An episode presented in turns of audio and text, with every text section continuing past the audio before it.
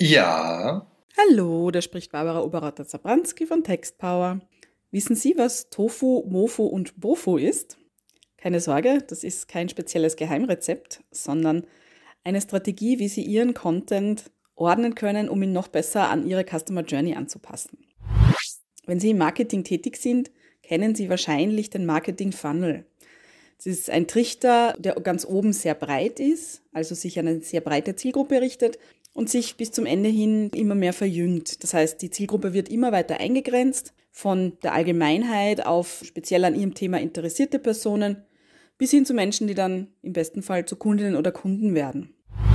Nicht viel anders ist es mit dem Content Lifecycle. Den können Sie auch an diese Customer Journey bzw. Ihren Marketing Funnel anpassen und haben damit für jeden Schritt in Ihrer Erlebniswelt für Kundinnen und Kunden passende Inhalte, die Sie zur Verfügung stellen und publizieren können. In der Fachbezeichnung wird das als Top of the Funnel, also Tofu, Middle of the Funnel, Mofu und Bottom of the Funnel, also Bofu bezeichnet.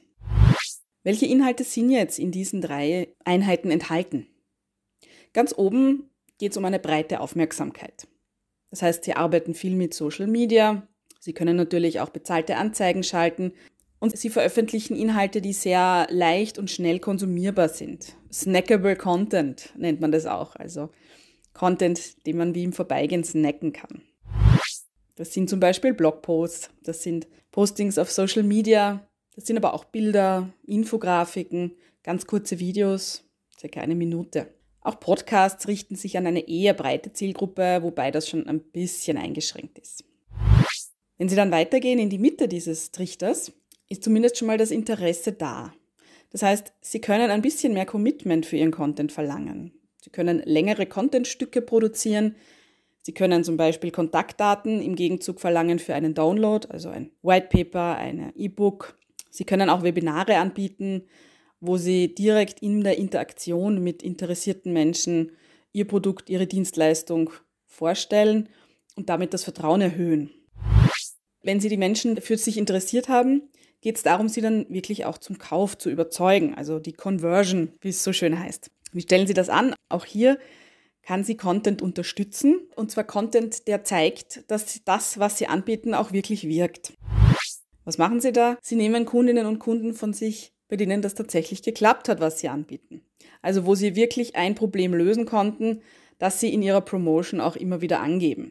Sie können mit Testimonials arbeiten, Sie können Case Studies veröffentlichen. Sie können aber auch hier an dieser Stelle schon persönliche Beratungsleistungen anbieten. Die müssen am Anfang nichts kosten, können aber das Vertrauen so weit steigern, dass dann tatsächlich auch eine Vertragsunterzeichnung daraus wird.